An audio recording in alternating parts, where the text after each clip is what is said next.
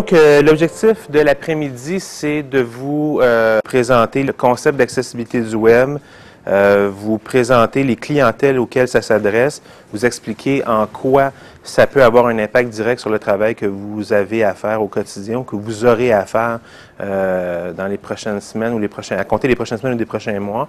Mettre ça en perspective par rapport à différents standards qui existent tant au Québec qu'à l'international et qui vous aident justement à circonscrire ce travail-là puis vous proposer à la fin une façon de faire ça pour euh, intégrer l'accessibilité dans vos pratiques, soit en production de contenu, soit en développement web, soit au niveau de la gestion de projet dans lequel vous avez intégré ces questions-là, et, euh, et, le faire le plus efficacement possible et avec le moins de douleur possible aussi. Ça peut être assez, euh, assez difficile et à, à, intégrer quand on sait plus ou moins comment commencer. Donc, la présentation est disponible sur le web, l'adresse est là. Donc, au besoin, vous pourrez référer à, l'ensemble des ressources que j'y propose. Euh, c'est déposé sous une licence Creative Commons qui vous laisse à peu près la liberté de faire tout ce que vous voulez avec, dans la mesure où vous la remettez euh, à la communauté selon les mêmes conditions et que vous ne l'utilisiez pas à des fins commerciales. Donc, des fins internes, utilisation, euh, promotion, appropriation de connaissances à l'interne, aucun problème, vous pouvez faire ce que vous voulez avec. Ce dont on va parler aujourd'hui est basé essentiellement sur les standards SGQRI 008. SGQRI, ça tient pour les standards gouvernementaux, standards du gouvernement du Québec sur les ressources informationnelles. Euh, c'est l'appellation pour parler de standards au gouvernement du Québec, tout simplement. 008 étant, le, j'imagine, le chiffre qui était disponible au moment où les standards ont été déposés. Et euh, c'est la seule incidence à ma connaissance, mais ça réfère aux standards sur l'accessibilité dans ce cas-ci. Et euh, ce sont, les travaux sont faits en fonction de la version qui était disponible le 25 avril sur le site web du MSG, donc du ministère des Services gouvernementaux. Et euh, c'est probablement aussi la dernière version qui sera mise en ligne avant une adoption officielle des standards qui seront à ce moment-là hébergés probablement au niveau du Conseil du Trésor. Donc, mais vous pouvez référer sans crainte. ces documents-là sont à jour et vous pourrez y trouver tout ce qu'on raconte aujourd'hui. Euh, rapidement pour moi, euh, bon, mon nom est Denis Boudreau. Je suis euh, le, mon chapeau aujourd'hui, c'est à titre de vice-président communication pour GTN Québec. Donc GTN Québec, vous connaissez probablement un peu, un groupe de travail qui s'intéresse aux questions de normalisation en éducation, en enseignement, en formation à distance. Et notre notre mission essentiellement, c'est de faire connaître les différents standards en éducation et d'aider les gens à se doter d'outils pour être fonctionner, travailler plus efficacement dans la production de ressources d'apprentissage ou d'enseignement, par exemple. Donc, faire la promotion de différents standards, normes qui euh, aident à mieux fonctionner au niveau euh, des contenus éducatifs. Euh, mon travail au quotidien euh, est à la coopérative Accessibilité Web. On est une organisation sans but lucratif qui fait la promotion de l'accessibilité. Euh, donc, on fait de la formation, on fait de la consultation, des évaluations, de la certification, etc. autour de l'accessibilité. Dans ce contexte-là, j'ai été mandaté en 2006 ou 2007, je ne sais plus trop, pour écrire les standards du gouvernement du Québec avec un collègue qui a été embauché par l'Office des personnes handicapées. Donc, on a développé ces contenus-là pour le gouvernement du Québec. On était les experts du contenu. Euh, le ministère des Services gouvernementaux amenait les, des experts de contenant et euh, ensemble, on a travaillé sur le développement de ces standards-là avec 25 ministères et organismes qui participaient à un comité interministériel. Et euh, les résultats de ces standards-là, en fait, sont le résultat d'un consensus à 30 autour d'une table pendant trois ans. Donc, c'était quand même assez rock'n'roll. Mais euh, on arrive à un stade où justement, euh, on, a des, outils de travail qui sont très stables et qui permettent d'aller de l'avant et d'avoir confiance en, la pérennité et la stabilité des outils proposés. Euh, dans mes temps libres, je, collabore au niveau du W3AC dans euh, deux groupes de travail essentiellement. Un groupe de travail qui s'appelle Education and Outreach, qui est un groupe de sensibilisation à l'accessibilité, un peu comme ce que je fais avec vous aujourd'hui, mais au niveau international avec les standards internationaux. Et euh, dans un groupe de travail sur HTML5, donc le développement d'HTML5, mais particulièrement sur la portion accessibilité. Donc s'assurer qu'à travers le développement du nouveau langage HTML, il y ait une cohérence avec les acquis de différents standards W3C qui s'intéressent à l'accessibilité et qui font un lien avec HTML. Donc, assurer une, stabilité à travers les différents, euh, différents documents. Donc, voilà pour moi. Ce qu'on vous propose aujourd'hui, euh, ça tient sur cinq axes. Euh, D'abord, les clientèles de l'accessibilité. Ensuite, un point sur les clientèles autres que les clientèles handicapées. parler des standards d'accessibilité en vigueur à l'international. Ensuite, plus spécifiquement ici au Québec, voir en quoi ces standards-là vont avoir un impact sur votre quotidien et euh, voir comment justement on peut intégrer ça dans, votre organisation progressivement. Donc, c'est un peu le plan que je vous proposais tout à l'heure. Et sans plus tarder, commençons. Première question euh, que vous vous posez peut-être, c'est justement qu'est-ce que c'est l'accessibilité du web? Euh, il y aurait plusieurs définitions. la définition qui est la plus souvent convenue ressemble à peu près à euh, la capacité d'avoir accès à de l'information sur le web, indépendamment des limitations euh, physiques, fonctionnelles ou euh, techniques qu'on pourrait avoir. Donc, c'est orienté essentiellement sur les personnes handicapées. donc, s'assurer que les personnes qui ont un handicap au niveau visuel, moteur, auditif ou cognitif puissent tout de même euh, communiquer euh, et interagir avec le web. Donc, on parle de perception, compréhension, navigation, d'interaction avec le web. De plus en plus, on parle aussi de contribution au web.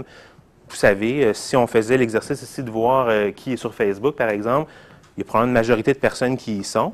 Et une personne handicapée est probablement aussi intéressée qu'une autre à pouvoir entrer en contact avec ses proches, avec le reste du monde, par l'intermédiaire des technologies. La réalité, c'est que ces gens-là ont beaucoup plus de difficultés que la moyenne parce que les outils ne sont pas adaptés à, leurs euh, euh, conditions. Euh, donc, par l'accessibilité du web, on arrive à travers un certain nombre d'adaptations des sites web ou des pratiques plutôt avec lesquelles on développe les sites web à faire en sorte que les contenus sont aussi utilisables par des personnes aveugles, par exemple. Simplement en assurant que quand on met une image ou un contenu visuel, on assure derrière un texte de remplacement qui va être lu en remplacement d'une image quand une personne a une synthèse vocale, par exemple. Donc, elle ne voit pas la page, elle l'écouterait. Euh, si, sa synthèse vocale lui dit constamment image non définie, au lieu de lui dire ce que l'image représente, ben, c'est du contenu qu'elle perd, qui est exactement la même chose, en fait, quand vous y pensez bien, que dans un moteur de recherche. Si vous faites des sites web et que vous ne prenez pas la peine de nommer vos images ou de décrire vos images, un moteur de recherche comme Google va rencontrer une image, ne saura pas de quoi, elle parle, et vous allez perdre le, potentiel de référencement basé sur le contenu de cette image-là. Donc, l'adage d'une image vaut mille mots, c'est super ailleurs, mais pas sur le web. Ça nous prend du contenu ici, et euh, c'est un des principes d'accessibilité euh, les plus élémentaires pour assurer l'accès au contenu à différents groupes. Euh, la définition que moi j'aime bien, c'est elle tient sur une, ligne en haut, c'est-à-dire c'est pouvoir se réaliser selon sa pleine capacité ou ses ambitions.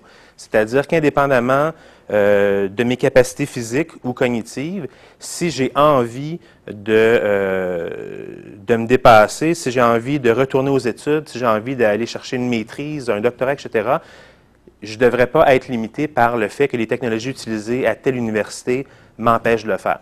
Je pourrais éventuellement être limité par mes capacités, c'est autre chose, mais si j'ai l'ambition, si j'ai le potentiel, il n'y a rien qui devrait m'arrêter au niveau technologique. C'est l'objectif, euh, euh, personnellement, que moi je vise dans une, dans une recherche d'accessibilité, c'est de s'assurer qu'il y a une émancipation, qu'il y a une participation citoyenne active et que les gens puissent euh, aller au bout de leurs ambitions en utilisant la technologie comme on le fait tous nous-mêmes ici. Avant qu'on débute, euh, avant d'aller plus loin plutôt, je vous présente une petite vidéo de 4 minutes sur euh, la condition d'une personne handicapée euh, motrice. J'ai oublié d'installer un haut-parleur. Juste au cas, je vais l'installer. C'est peut-être un peu... Le son sera peut-être pas assez fort sinon. Mais donc, c'est une dame, une Française, pardon, qui s'appelle Marie-France Bru, qui est atteinte de la maladie de Charcot, donc maladie dégénérative euh, au niveau physique. Et euh, elle, est, paralysée. Euh, elle a un minimum de contrôle au niveau de la tête, mais les quatre membres sont paralysés. Et malgré ça, vous allez voir ce qu'elle peut faire avec les technologies de l'information dans un contexte d'adaptation.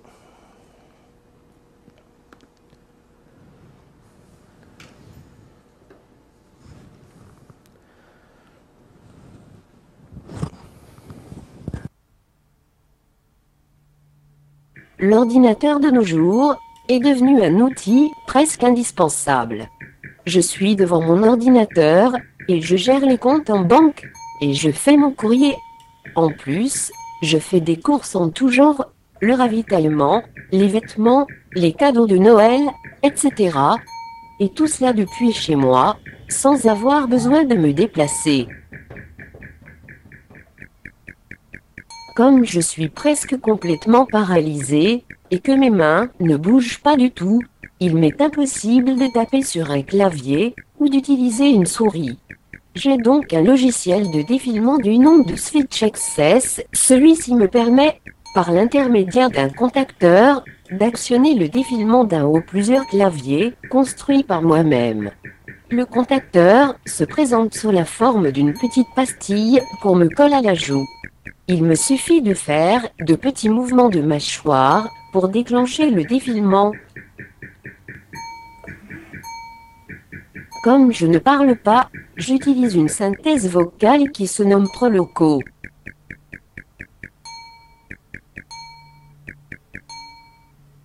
Maman, peux-tu mettre ma tête droite? Proloco me sert aussi quand j'écris. Cela me permet de vérifier que ce que j'écris est bien conforme à ce que je veux. J'ai mis sur pied une méthode d'écriture rapide basée sur un clavier d'écriture assez sophistiqué.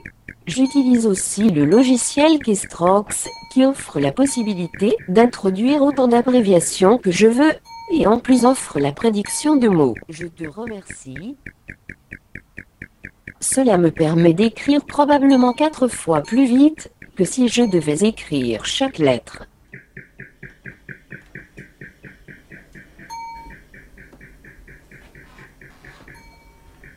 Switch Access me permet aussi de communiquer avec mon mari par l'intermédiaire d'eChat quand il est dans son bureau et moi dans le mien. Ça me permet aussi d'aider mon mari dans son travail de recherche.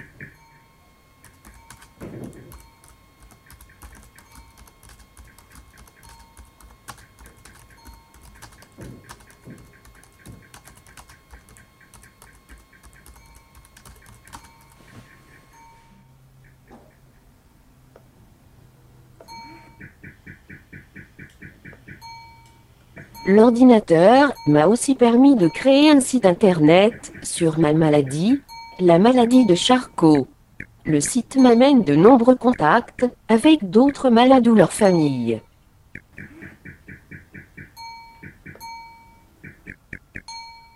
Sans l'ordinateur, je ne serais qu'un légume. Je peux dire sans exagération que l'ordinateur m'a sauvé la vie. Sans Switch Access, je n'aurai pas accès au système macOS 10, qui me change la vie. Grâce à toute cette technologie, je continue à avoir un rôle important au sein de la famille, car c'est moi qui fais le ravitaillement, qui gère les comptes en banque, et qui garde le contact avec les amis. Vous voyez, euh, en gros, une situation comme celle-là, c'est évidemment une personne qui ne pourrait pas euh, utiliser euh, un ordinateur autrement, une personne qui ne pourrait pas communiquer avec l'extérieur, elle serait prise dans son corps. Une synthèse vocale lui permet de, s'exprimer. Ces outils lui permettent de communiquer. Proloco, donc, lit, lit, le contenu pour elle. Switch Access lui permet d'écrire, communiquer avec l'extérieur. Ces choses-là changent la vie des gens, c'est très clair. Et c'est un exemple extrême, parce que dans ce cas-ci, la personne a beau avoir toutes ses compétences ou ses capacités intellectuelles, son corps est une prison. Donc, elle ne peut pas manipuler une souris, elle ne peut pas changer quoi que ce soit.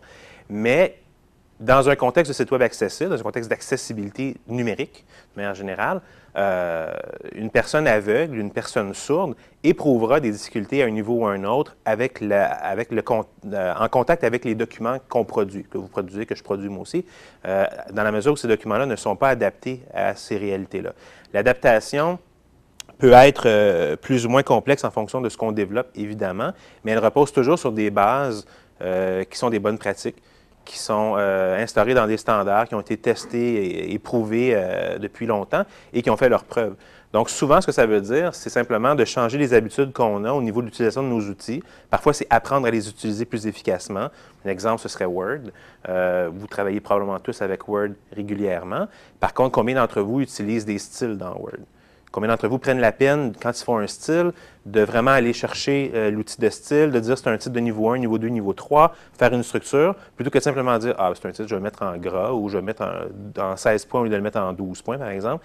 Visuellement, prendre un style euh, dans Word, un titre de page dans Word et le mettre en 16 points avec du caractère gras, ou faire un style qui donne la même chose, visuellement, c'est le même résultat. Donc, il n'y a aucun gain, euh, il n'y a aucune valeur ajoutée en apparence à, passer par un outil comme celui-là. Puis c'est peut-être un peu plus difficile aussi, parce que si on ne maîtrise pas les styles, euh, on n'est pas trop sûr de comment les contrôler pour s'assurer qu'à chaque fois qu'on fait un style de niveau 2, il est toujours là la même chose et qu'il ne soit pas régulièrement changé pour une raison ou une autre qui nous échappe. Ce qu'il faut comprendre, c'est que au-delà de l'apparence visuelle, et c'est exactement la même chose avec le web, le web, on a longtemps pensé que c'est un médium essentiellement visuel. Or, c'est tout sauf ça. C'est un médium qui fait appel à tous les sens. C'est un médium à travers lequel les technologies se branchent et vont chercher euh, de l'information programmatiquement déterminée derrière pour euh, faire communiquer des systèmes ensemble. Donc, une page web, par exemple, euh, supposons qu'on prenne une page comme celle-là, parce que mon document, c'est pas un PowerPoint, c'est un document HTML.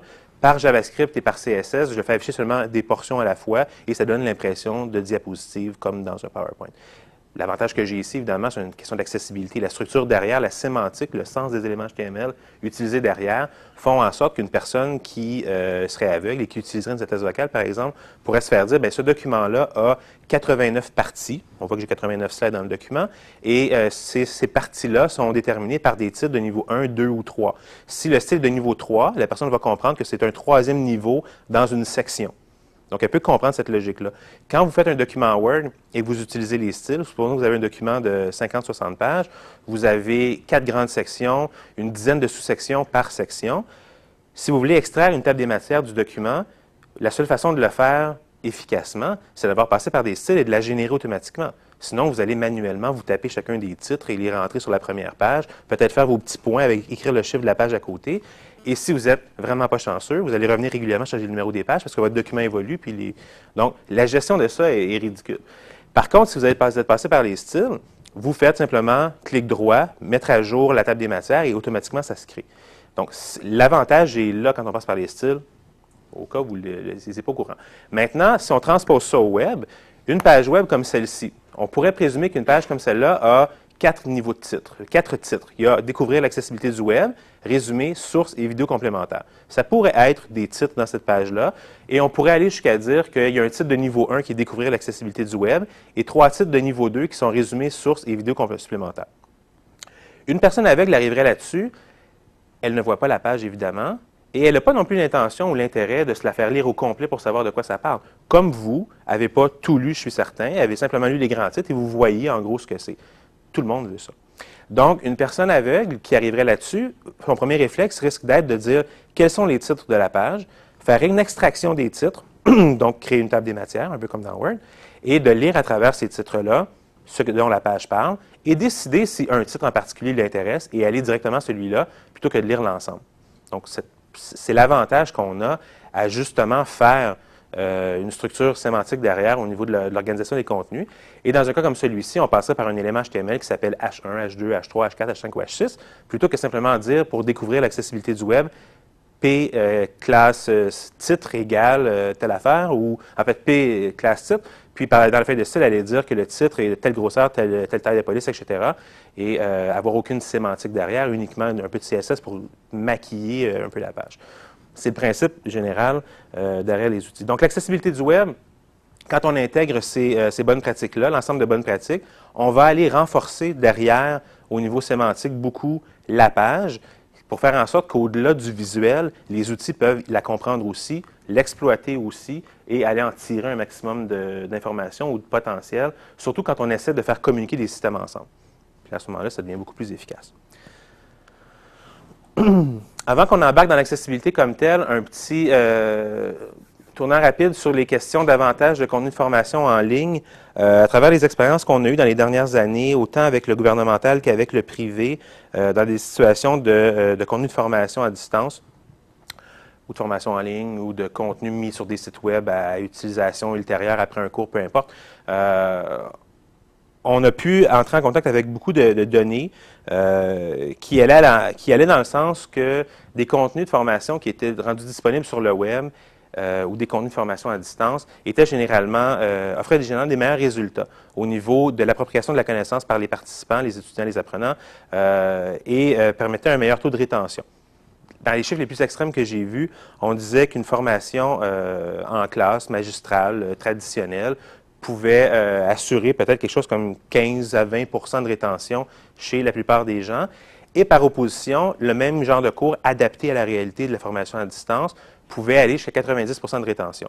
Et le 90% qui me semble honnêtement un peu gros, mais c'est les chiffres, je rapporte les chiffres que j'ai vus, euh, était justifié par le fait que, bon, d'une part, c'est un peu ce qu'on voit là, euh, les gens apprenaient à leur rythme à eux, les gens pouvaient revenir régulièrement sur du contenu. Quand on est dans un cours et que le, professeur présente sa matière, une fois que le cours est fini, la matière est finie. On ne peut pas y revenir. Si on a pris des notes, tant mieux. Si on a mal pris nos notes, tant pis pour nous. Dans un contexte de formation à distance, si j'ai lu mon contenu, je ne suis pas sûr, je retourne deux jours plus tard, je peux relire la même page, c'est toujours là, l'exercice est toujours, disponible. Je peux réutiliser mon contenu régulièrement et ça m'aide à, euh, m'approprier la, connaissance. Donc, le facteur de rétention est, beaucoup euh, amélioré sur ce point-là. C'est aussi un apprentissage qui est beaucoup moins intimidant. Quand on parle dans un contexte de personnes handicapées, par exemple, ça peut être très difficile pour ces gens-là de vouloir aller dans une classe euh, où il y a des gens parce que, bon, peut-être qu'ils font un peu plus de bruit que la moyenne, peut-être qu'ils ont des comportements un peu, un peu différents. et ces situations-là, peuvent les rendre inconfortables et ils vont avoir tendance à s'isoler. Donc, ils n'iront pas euh, se présenter dans des cours.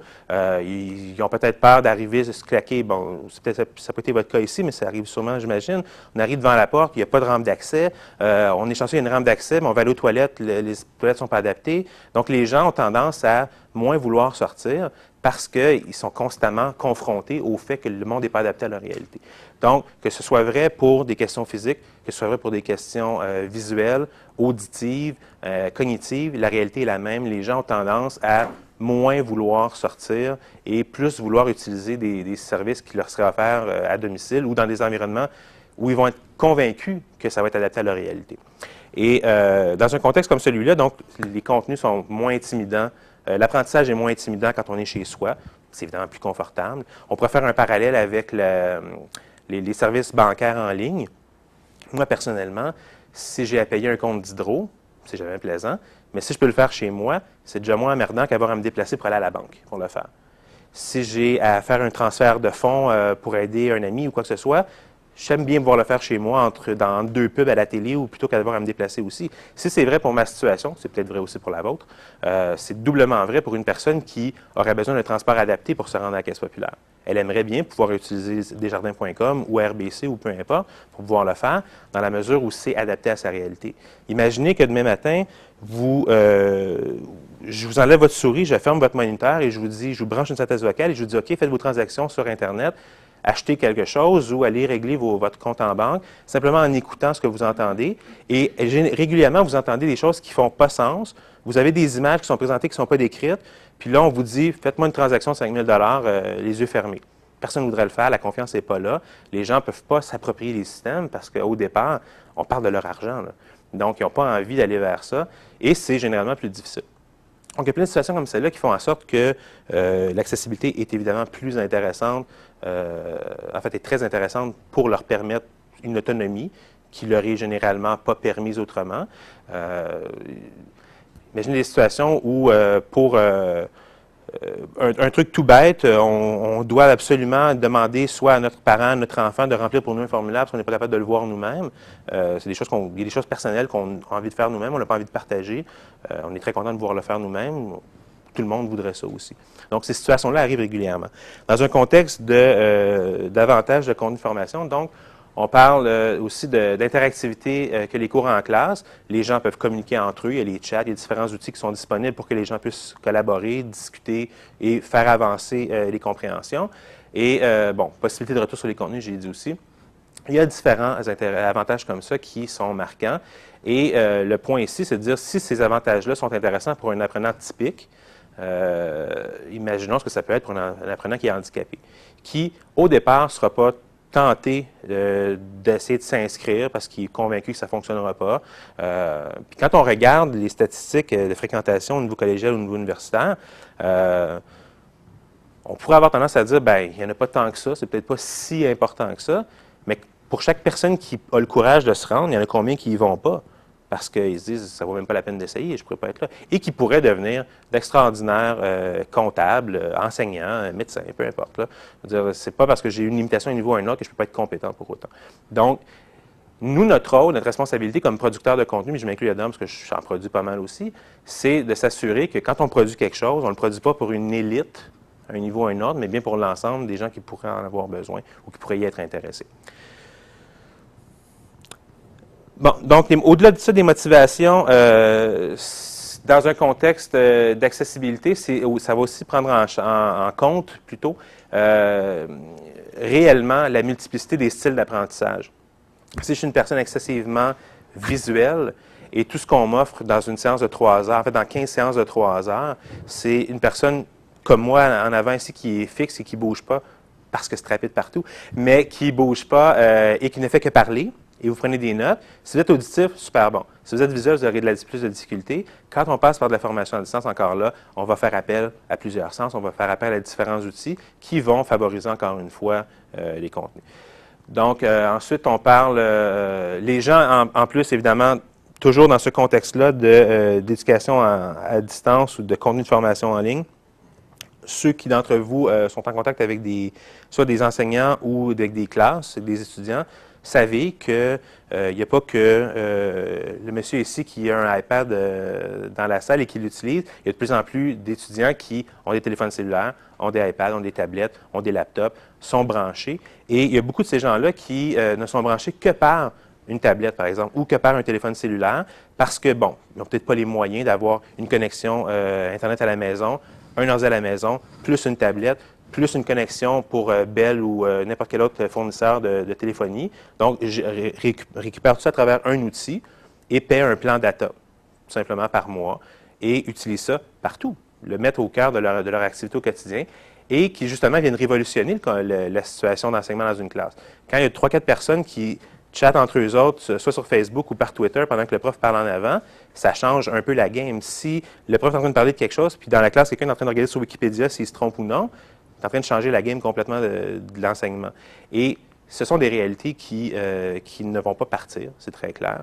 Et euh, en même temps, quand nous, on décide, comme, euh, comme institution d'enseignement, par exemple, qu'on pousse soit des formats en PDF, qu'on pousse soit des formats en audio, en MP3 par exemple, ben on ne réfléchit jamais au fait que les gens ont peut-être un seul outil et que cet outil-là ne supporte pas de tel format.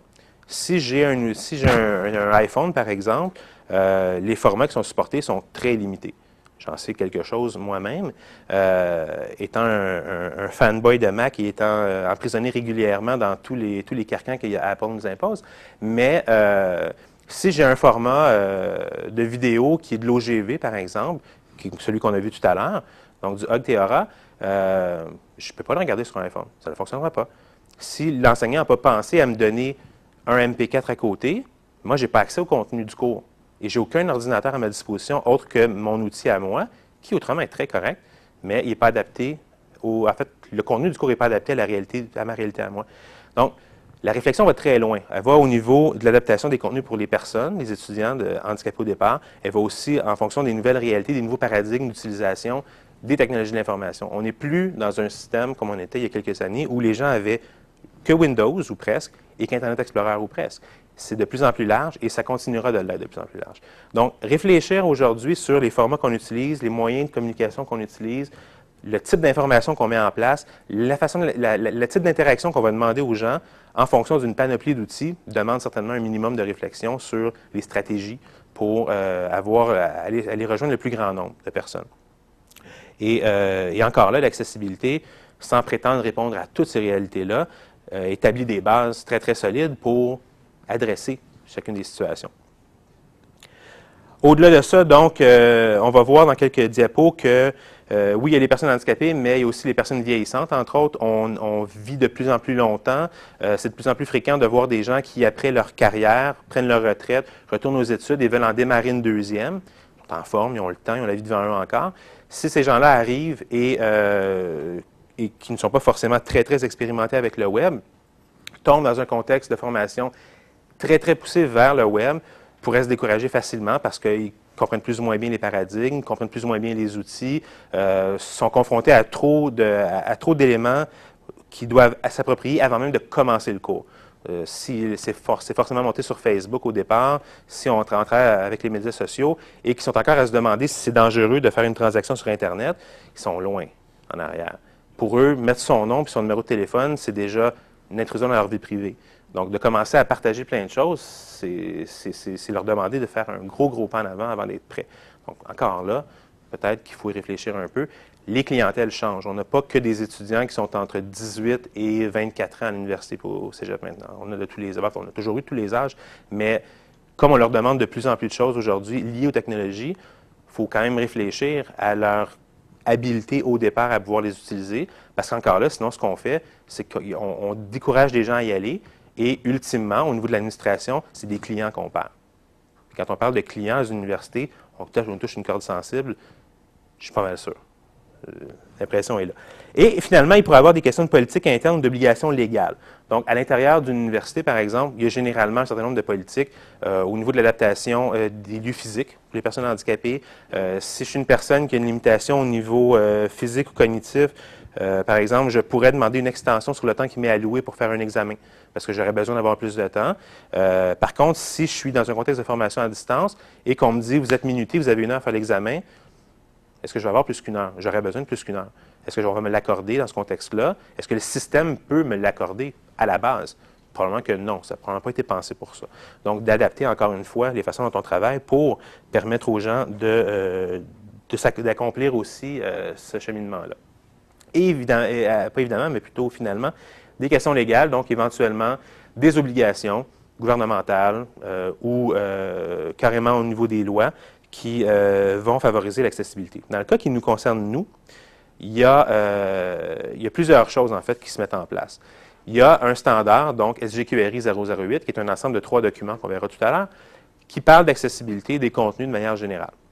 Au niveau des sites Web, au niveau des documents téléchargeables, au niveau des objets multimédia. Objets multimédia, vidéo, audio, flash, animation vectorielle, euh, documents téléchargeables principalement PDF, mais aussi euh, Suite Office, euh, OpenOffice éventuellement, et différents outils comme ceux-là, et HTML pour site web. Donc, tout ce qui passe par le protocole HTTP, tout ce qui passe par un ensemble de liens euh, de HTML et de liens qui lient des pages ensemble, qui sont hébergés sur un serveur, etc.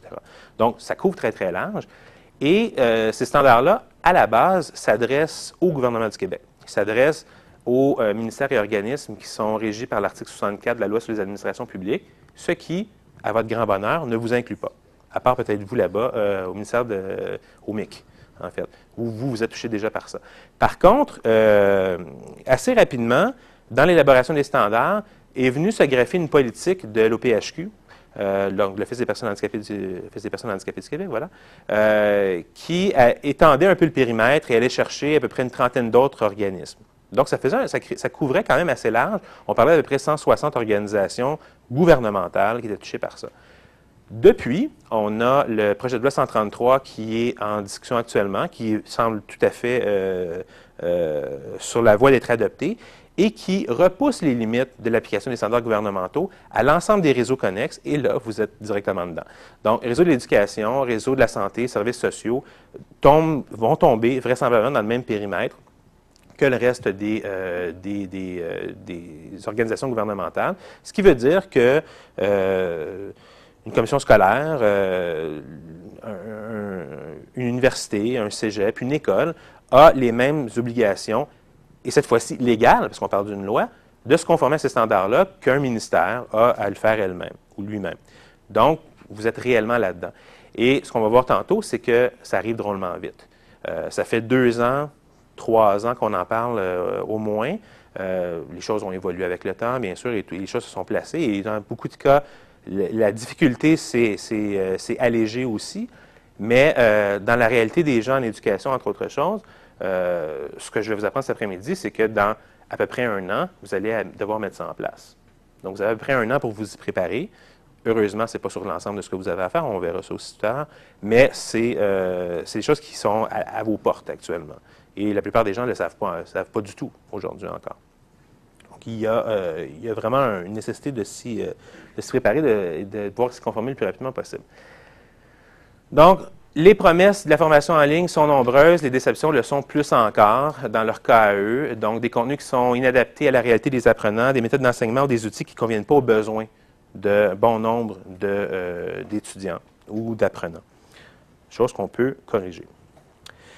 Donc, euh, bon, j'ai dit tout à l'heure, donc, euh, combien de personnes handicapées fréquentent des institutions, combien de personnes sont incapables de les fréquenter, combien de personnes utilisent les services de formation en ligne et combien en sont incapables par manque d'adaptation? Combien de personnes ne fréquentent pas les institutions, n'utilisent pas les services parce qu'au départ, ils n'ont même pas pu s'inscrire dessus parce que ça ne pas adapter à leur réalité? Et qui se découragent avant même de penser pouvoir considérer prendre un téléphone, puis dire, ben, que je vais devoir tout le temps demander à quelqu'un de m'aider? Et euh, laisse tomber. Euh, donc, on parle de barrières, les difficultés les plus fréquentes, justement, donc l'accessibilité des sites web euh, eux-mêmes. Si je veux consulter un programme pour savoir si ça correspond à mon intérêt euh, et que je ne peux même pas consulter le programme les programmes du département, par exemple, comment je peux espérer un jour pouvoir utiliser le contenu qu'on m'y propose, c'est insurmontable. des problèmes de, de, les problèmes les plus fréquemment rencontrés dans les contenus, on va le voir un peu plus loin aussi, mais on parle essentiellement d'images, on parle de titres de page, donc je parlais tout à l'heure, on parle de formulaire, on parle de utilisation de couleurs, puis on parle de navigation clavier. Donc, euh, cinq éléments qui posent problème. Encore une fois, si je suis aveugle, j'aurais beau brancher une souris pour mon ordinateur, le pointeur, ça ne me donne absolument rien. Je ne peux pas le voir. Et le moniteur, non plus. À part me lancer des ondes au visage, euh, ça ne fera pas grand-chose de plus. C'est absolument inutilisable. Donc, je peux débrancher tout ça et je peut être aussi fonctionnel avec uniquement un clavier puis une tour ou un, laptop dont, la, dont le, la luminosité de l'écran serait ramenée à zéro, ça ferait la même chose. Je branche des outils pour pallier à ma réalité à moi, ou pour compenser plutôt cette, cette réalité-là. Donc, des problèmes euh, généraux. Ces problèmes-là, on va les voir plus euh, pour ceux qui seront présents dans l'atelier dans deux ou trois semaines qui est plus technique. Donc, on va vraiment creuser ces questions-là plus dans le, plus en détail euh, au niveau du HTML, entre autres, et voir un peu comment on peut au moins contrôler ces éléments-là le plus possible. Puis, dans ma, perspective, je pense qu'on adresse un 80-20 en traitant ces cinq points-là. C'est déjà une grosse, grosse base d'assurer puis on verra d'autres choses évidemment. Des lignes directrices pour assurer l'accessibilité des contenus de formation en ligne. On a, on des discussions au niveau du GTN Québec euh, qui ont débuté il n'y a pas tellement longtemps euh, pour développer du matériel euh, qui, qui, expliquera un peu c'est quoi l'accessibilité, comment on peut faire, comment on peut intégrer ça dans ce qu'on fait un peu ce qu'on voit aujourd'hui, mais qui partirait de la réalité euh, légale. Bon, quelles sont les lois, quelles sont les politiques en place, euh, quelle est la réalité au Québec, quels sont les standards qu'on a, quels sont les problèmes on rencontre, comment on pourrait les régler, puis euh, un document qui serait libre d'utilisation et que vous pourriez, auquel vous pourriez référer pour justement essayer d'aller chercher un maximum d'autonomie et d'améliorer les situations dans vos environnements respectifs. Et après ça, bon, je l'ai dit tout à l'heure aussi, l'impact du mobile dans les habitudes des étudiants, à quel point ça vient changer les choses, et la réflexion qu'on doit avoir, pas tant au niveau euh, de l'accessibilité pour les personnes handicapées dans ce cas-ci, euh, mais sur le fait que la, réalité d'une plateforme mobile, qui généralement est une plateforme tactile, veut aussi dire pas de souris. Donc, si nous, on est habitué de développer du contenu HTML dans lequel, au survol de la souris, on fait apparaître des choses, ça ne se peut pas sur une plateforme mobile. Au mieux, ce qu'on peut faire, c'est mettre le focus dessus, cliquer dessus. Mais l'idée de survoler et au survol faire apparaître quelque chose, ça ne se peut pas. Comme ça ne se peut pas non plus pour un moteur de recherche. Donc, si en JavaScript, par exemple, quand développe du HTML, je décide que sur MouseOver, je vais faire apparaître une information supplémentaire ou complémentaire, et que cette information-là est très, très importante pour mon contenu de ma page, mais Google ne le voit pas parce qu'il n'est pas capable au départ de générer euh, l'action de survol de souris. Ça ne fonctionne pas pour lui. Tout doit être accessible au clavier. Donc, en partant de ce principe-là, dans les contenus qu'on développe au départ, ça a aussi un avantage à côté qui est de dire, dans un contexte de mobilité, les gens vont avoir accès à l'ensemble du contenu aussi, indépendamment d'un handicap. Profil techno des personnes handicapées. Une étude de janvier 2011 euh, aux États-Unis sur l'utilisation du web, des technos, en fait, euh, l'ordinateur probablement euh, au sens large, par les Américains. on disait 81% des personnes utilisent, des personnes non handicapées utilisent les technos régulièrement. Ça tombait à 54% quand on parle de personnes handicapées. Donc, vous voyez déjà le décalage. C'est pas parce que les personnes handicapées aiment moins le web, c'est parce que les personnes handicapées ont plus de misère avec le web. Et euh, il y avait quand même 2% qui disaient que euh, leur situation de handicap ou une maladie rendait l'utilisation difficile ou impossible. Moi, ce que je réponds à ça, c'est que dans un contexte où on applique des règles d'accessibilité, ce 2 %-là ne devrait pas être là. Parce que euh, les gens qui accrochent sur des trucs ici qui sont difficiles pour eux, mais qui peuvent facilement être réglés quand on sait comment appliquer euh, les standards d'accessibilité dans les contenus qu'on développe. Donc, quand on parle de 400 millions d'Américains, ou à peu près, je ne sais plus, 2% ça fait quand même pas mal de monde qui, pour une raison ou une autre, sont complètement déconnectés d'où la société s'en va, parce que tout va vers l'informatique, tout va vers le numérique, et ces gens-là sont automatiquement mis de côté, laissés pour compte. Au Québec, les personnes handicapées, c'est 800 000 personnes. Donc, c'est quand même un groupe assez considérable. On fait des, euh, pirouettes et des cabrioles pour euh, beaucoup moins de personnes dans différents groupes qu'on se, force à maintenir euh, ou à supporter dans nos applications. je me rappelle, en fait, je me rappelle, vais pas vous aller si loin que ça.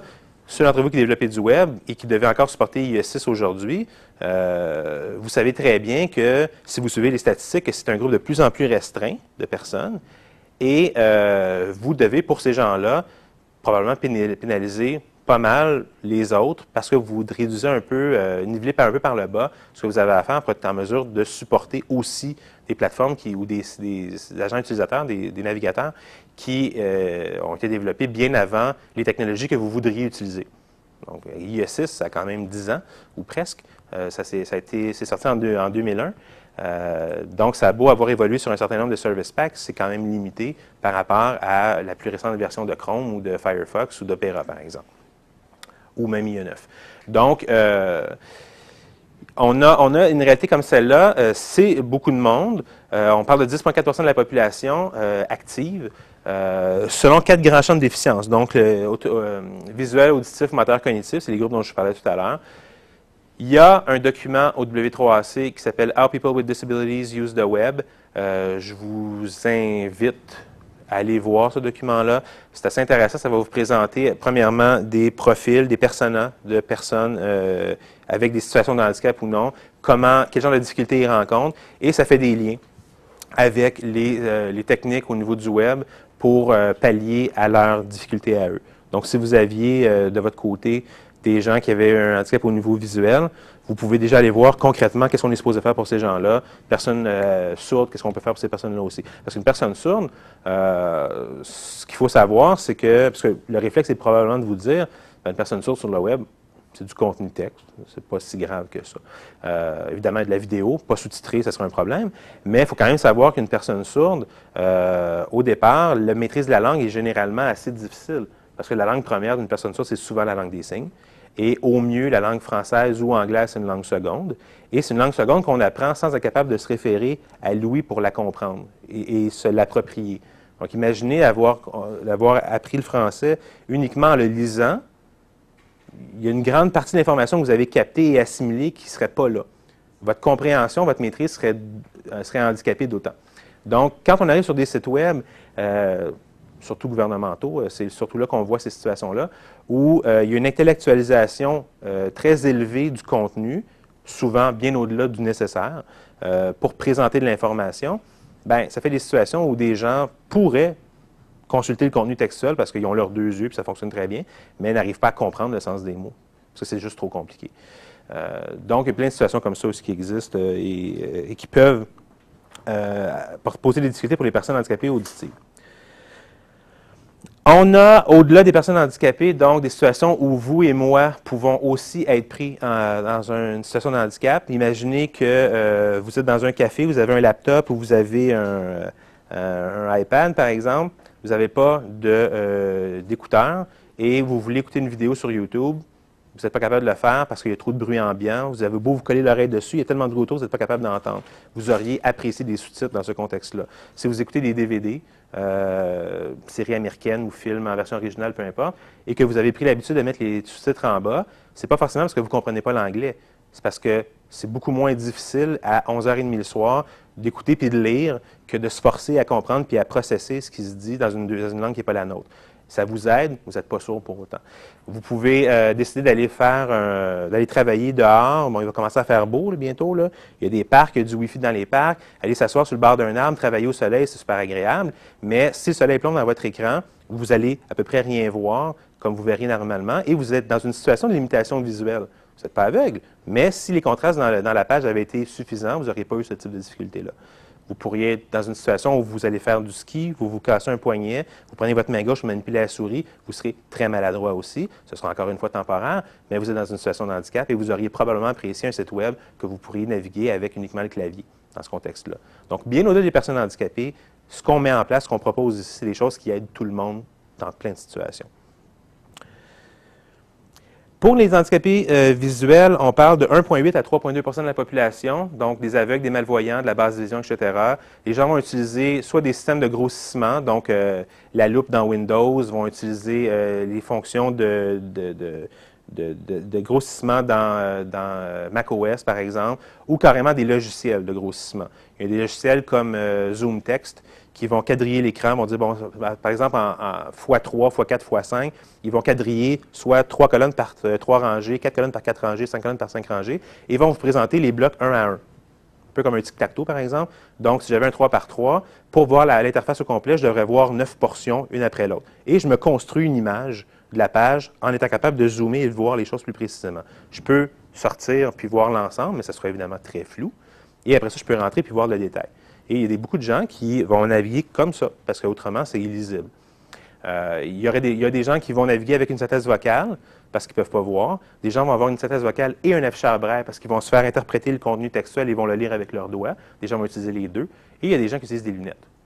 Et euh, je vous enlève vos lunettes pour ceux qui en ont, et je vous demande de travailler à l'ordinateur.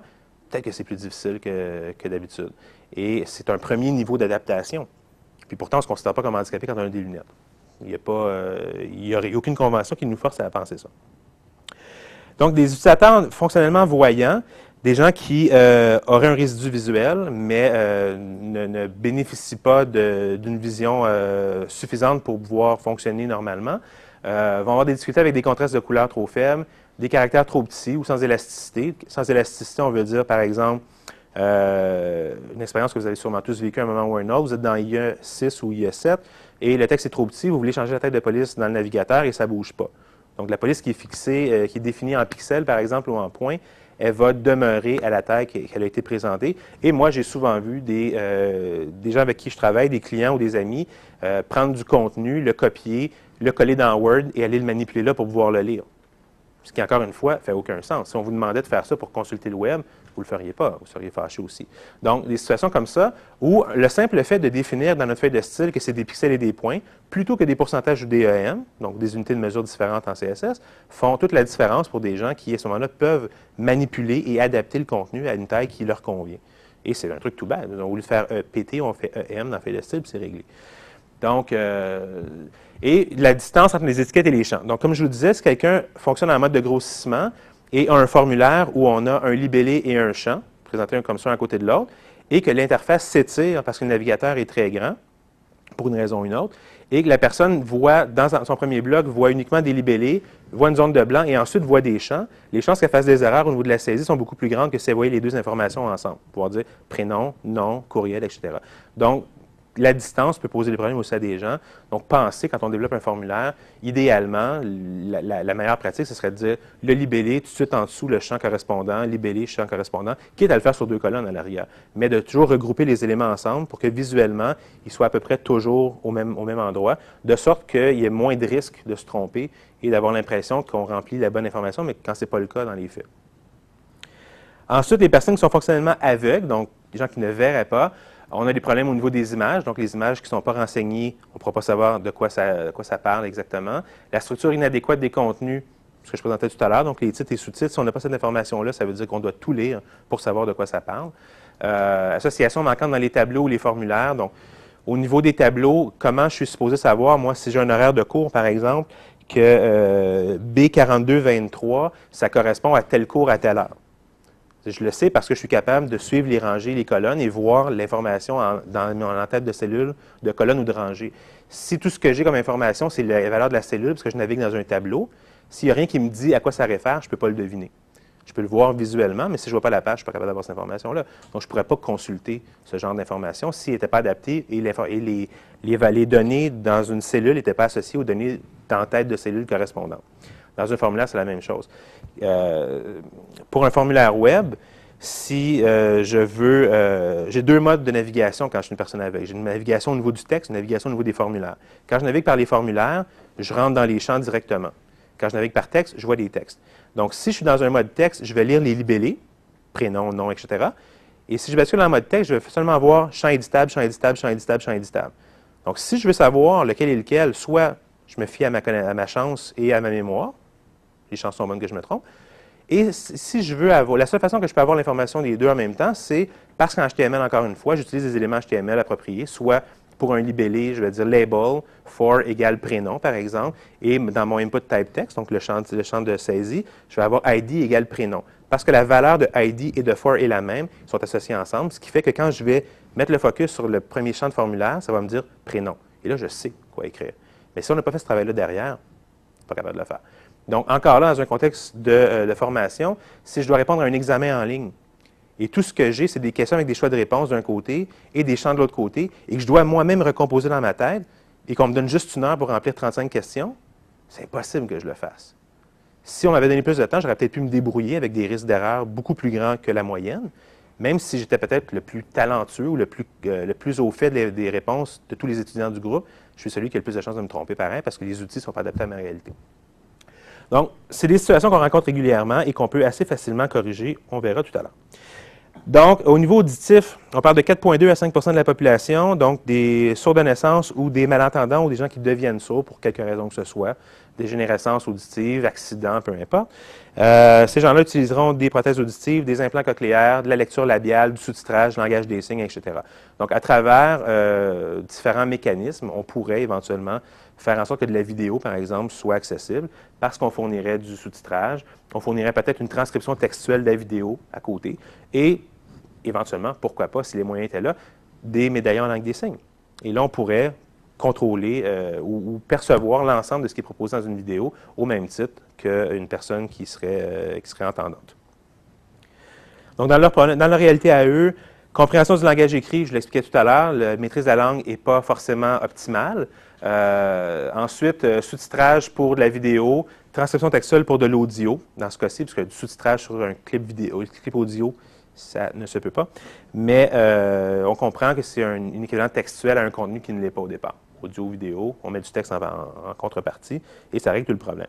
Au niveau des malentendants, donc des gens qui ont probablement, euh, euh, en fait, dans, la catégorie des gens qui deviennent sourds avec le temps, des gens qui sont passés par l'école, qui ont appris le français ou l'anglais, qui maîtrisent la langue, le problème ne se pose pas au départ. Ils maîtrisent le véhicule de la langue comme la plupart des gens. Donc, dans leur cas, eux, c'est simplement des transcriptions textuelles ou des sous-titrages sur des objets euh, audio-vidéo. Limitation motrice, 8 à 11,5% de la population. Euh, on parle de situations euh, de handicap, on parle aussi de situations résultant de maladies ou d'accidents. ça pourrait être des choses assez variées. Donc, paraplégie, quadraplégie, sclérose en plaques, Parkinson, paralysie cérébrale, traumatisme crânio-cérébral, amputation, arthrite, etc. On peut imaginer plein de situations. Et euh, il y aura des outils d'adaptation qui seront euh, conséquents à la problématique rencontrée par ces gens-là. Et bon, l'exemple de, tout à l'heure avec euh, Marie-France Bru, c'est quand même assez pété, là. Une petite pastille sur le bord de la joue, puis avec la mâchoire, on fait contrôler un clavier à l'écran. On est dans science-fiction, là mais pas vraiment. Ça, existe pour vrai. Puis, si vous allez voir les autres vidéos de cette page-là, parce qu'il y en a quand même plusieurs, vous allez voir des choses hallucinantes. Des gens qui jouent à des jeux vidéo avec un pouce. Je ne sais pas si vous avez vu le film euh, euh, Denzel Washington, s'appelait Bone Collector, je pense. Un vieux film. Il était sa chambre de son lit d'hôpital, puis il contrôlait tout avec un doigt ou un pouce. C'est ça, là. Mais contrôler des jeux vidéo complets, ou moi, avec deux mains, j'arriverais pas, là. Puis eux, avec un pouce, ils font plein de choses. Donc, plein de situations comme ça qui nous font comprendre que la, fiction, la science-fiction n'est pas si loin que ça euh, de la réalité aujourd'hui avec les technologies, ça se peut. Et ce qui est merveilleux de ces choses-là, c'est que ça ne demande pas d'apprendre à contrôler chacun de ces outils-là pour savoir comment faire fonctionner là-dedans. Tous ces outils-là fonctionnent à partir des mêmes troncs communs, c'est-à-dire qu'il existe des standards au départ, et c'est là que la beauté de la standardisation entre en place, c'est que les gens qui développent ces outils-là se basent sur des des, documents entendus, des standards. Les gens qui veulent développer des outils euh, se basent sur les mêmes standards. Si les gens qui développent du contenu web se basent sur les mêmes standards, tout le monde parle le même langage et naturellement, ça fonctionne ensemble. Si on développe du web sans se préoccuper de ces réalités-là, on fait notre truc de notre côté, ils font le leur de leur côté et il ne faut pas se surprendre quand ça ne marche pas. Donc, quand on part, on travaille sur une base de standards, on, euh, améliore euh, d'autant notre capacité à rejoindre euh, des utilisateurs. On accroît le bassin euh, de nos clients. On va chercher plus de monde. On est plus inclusif et tout et tout. Donc, dans leur cas, on parle de périphériques adaptés. Ça peut être des souris, ça peut être des claviers. Euh, une, personne qui aurait un- beaucoup de tremblement, par exemple, pour avoir un clavier, pourquoi pas, de deux pieds de large par un pied d'épaisseur, de profondeur plutôt, avec des touches grosses comme ça. Un gros F, un gros S, etc. C'est ça que ça prend pour le taper, bien, c'est ça que ça prend. Mais ils peuvent le faire. Mais, euh, encore une fois, s'ils devaient composer avec uniquement un petit clavier comme celui-ci, les chances sont très bonnes que ça ne fonctionne pas. Donc, ils ont plein d'outils de leur côté, parce que leur responsabilité à eux, évidemment, c'est de s'assurer qu'ils ont les bons outils pour pouvoir le faire. Et nous, on se doit de les rencontrer à mi-chemin avec des contenus qu'ils peuvent utiliser euh, parce que développés avec les bons, euh, les bons moyens. Donc, périphérique adapté, euh, dictée vocale, code Morse, co- commutateur, logiciel de prédiction de mots. Si vous êtes utilisateur de téléphone intelligent, iPhone, iPad, des trucs comme ça, vous aimez probablement la prédiction de mots, quand elle est bonne, évidemment. Euh, quand elle est dans la bonne langue, évidemment. Vous aimez certainement les fonctionnalités de Zoom, parce que vous ne pourriez pas lire les contenus autrement. Et ces choses-là, ça n'a pas été fait pour nous au départ. C'était fait pour les personnes handicapées. On est drôlement content de pouvoir les utiliser. Si on, est, rendu dans les technologies, c'est parce que justement, ces technologies ont été inventées pour répondre à des besoins. Et par la suite, nous, ça nous permet de passer au plus loin aussi. Exactement la même chose, en fait, que euh, pour ceux d'entre vous qui ont des enfants et qui ont eu le plaisir de se promener en poussette, les trottoirs surbaissés, c'est fantastique. Mais ça n'a pas été fait pour les poussettes, ça n'a pas été fait pour les gars de livraison de Pepsi ou de bière, ça a été fait pour les chaises roulantes, les fauteuils roulants. Euh, le bénéfice qui vient à côté, on en bénéficie tous aussi. Sur le web, c'est pareil. Si soudainement on se met à faire du contenu accessible et qu'on prend la peine de d'écrire des images, par exemple. J'arrive avec un téléphone, euh, un, un plan data qui me coûte trop cher. Peut-être que je vais désactiver mes images. Et si j'ai du texte en contrepartie, je vais être bien content de ne pas manquer de l'information. Puis je suis pas handicapé. Mais je suis dans une situation où soit je me restreins, soit l'environnement dans lequel je suis me restreint et je bénéficie d'accessibilité quand même, même si au départ, ça n'a pas été fait pour moi. C'est quand même le même principe que prédiction de mots ou euh, grossissement d'informations dans un téléphone. Des choses qui nous bénéficient à tous. Donc, handicapé moteur, navigation au clavier peut être difficile, temps ou délai insuffisant. Je l'ai expliqué tout à l'heure aussi, donc vous voyez un peu le genre de problématique que ça peut causer.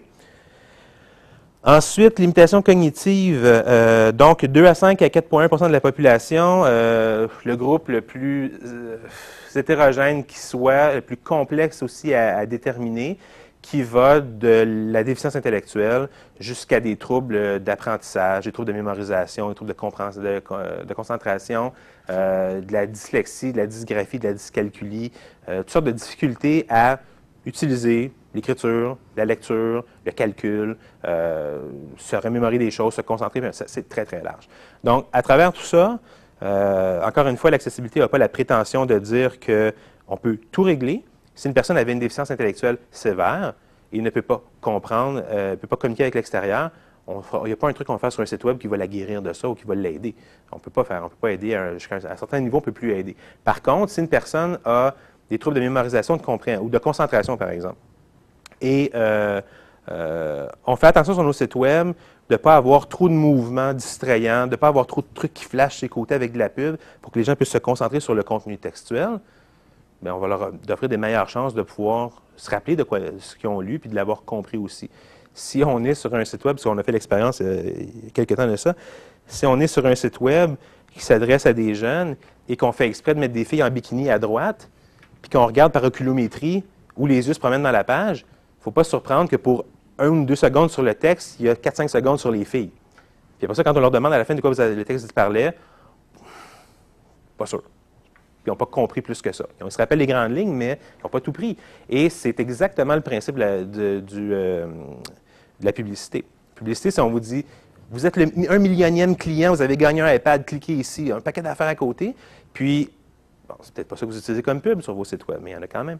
Et, euh, dans ces situations-là, ben, si on a du contenu dans cette page-là précisément qui nous demande de la concentration, ben, on met plein de choses autour qui vont nuire à leur concentration inconsciemment, mais c'est quand même un problème. Pour des gens, ça devient une barrière complète. Puis j'ai vu des gens dire à un moment donné, bon, OK, prendre un navigateur, rapetisser la fenêtre pour faire partir la colonne de droite complètement puis se concentrer sur du contenu. Puis il y a même des extensions dans Firefox, puis il y en a probablement dans d'autres navigateurs aussi, où on peut juste extraire le texte et avoir que ça, un peu comme ce qu'on faisait avec le web il n'y a pas tellement longtemps. On cliquait sur un bouton puis ça faisait sortir juste le print avec le texte uniquement. On se débarrasse du reste, mais on se concentre sur le contenu textuel. dans un contexte de formation, où on est supposé se concentrer sur ce qu'on lit pour apprendre quelque chose, s'il y a du mouvement autour, peut-être pas des filles en bikini, mais s'il y a du mouvement autour, des choses qui flashent à gauche et à droite, ben ça ne nous aide pas. Puis, ce ne serait pas surprenant que les gens copient ça, l'amènent dans un environnement beaucoup moins distrayant et se concentrent à lire comme ça à la place. C'est des choses auxquelles on peut être sensible et faire attention. Donc, euh, moyen d'adaptation pour ces gens-là, souvent ça va être euh, un lecteur multimodal, donc ils vont euh, passer soit synthèse vocale et surlignement de texte, par exemple, donc un peu le principe du karaoké.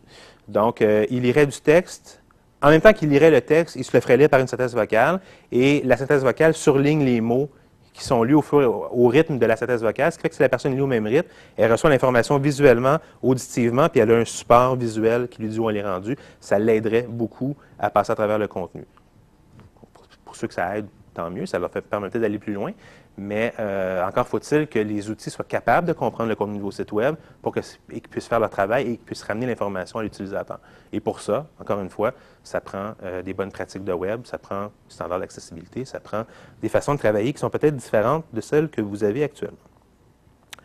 Donc, pour les personnes handicapées cognitives, on parle de difficulté de compréhension de l'interface, complexité du niveau de langage employé, trop grande densité textuelle, source contenance de distraction, navigation offrant trop de choix. Imaginez, vous avez un menu de cinq ou six items. Vous ouvrez ça, ça se déploie, il y en a 7 8 sur chacun. Ça se déploie sur un deuxième puis un troisième niveau. Quand on analyse le truc, vous avez un menu de navigation avec 55 items à l'intérieur. Nous, comme voyants, parfaitement constitués, on ne peut pas se rappeler de tout ça. Des personnes qui auraient des difficultés au niveau cognitif, ne essaieront peut-être même pas. C'est juste trop compliqué. Ils vont laisser tomber, ils vont essayer d'aller voir ailleurs s'ils ne peuvent pas trouver ce qu'ils cherchent à la place. Donc, de favoriser pas un abrutissement de vos contenus, mais certainement une simplification, euh, une, amélioration au niveau de l'architecture d'information, par exemple, faire en sorte qu'on commence par déployer un premier bloc, ce qu'on appelle en, anglais un progressive disclosure, donc euh, euh, dévoilement progressif de l'information. Donc, commencer avec un premier bon niveau, très intuitif, qui nous amène dans un deuxième où on va progressivement ouvrir les choses de manière à ne pas trop offrir en même temps, puis de favoriser une appropriation, une compréhension des interfaces qui va faire en sorte qu'ils vont pouvoir les utiliser plus efficacement.